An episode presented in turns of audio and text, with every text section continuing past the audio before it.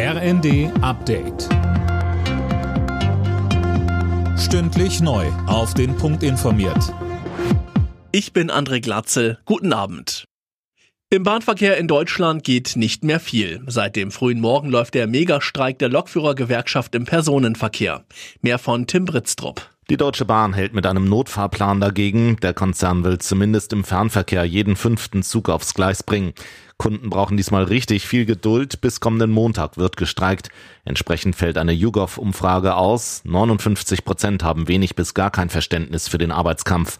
Bahn und GDL streiten sich vor allem beim Thema Arbeitszeitverkürzung.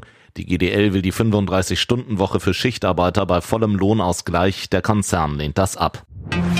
Moskau macht die Ukraine für den Absturz eines russischen Militärflugzeugs verantwortlich. Die Maschine war in Grenznähe abgestürzt, möglicherweise wurde sie abgeschossen.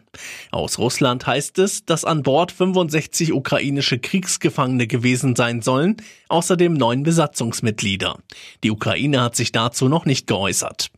Der Sicherheitsexperte Nico Lange hat eine andere Vermutung. Er sagte bei Welt TV, da gab es bisher keinerlei Anzeichen, dass die Ukrainer dort solche Flugabwehrsysteme hätten. Deswegen sieht im Moment alles danach aus, dass es ein Friendly Fire, also ein eigener Abschuss durch russische Flugabwehrsysteme gewesen sein könnte.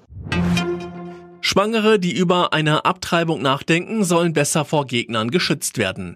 Die Ampel hat jetzt ein Gesetz gegen die sogenannte Gehsteigbelästigung auf den Weg gebracht. Denn immer wieder versammeln sich Abtreibungsgegner vor Arztpraxen oder Beratungsstellen.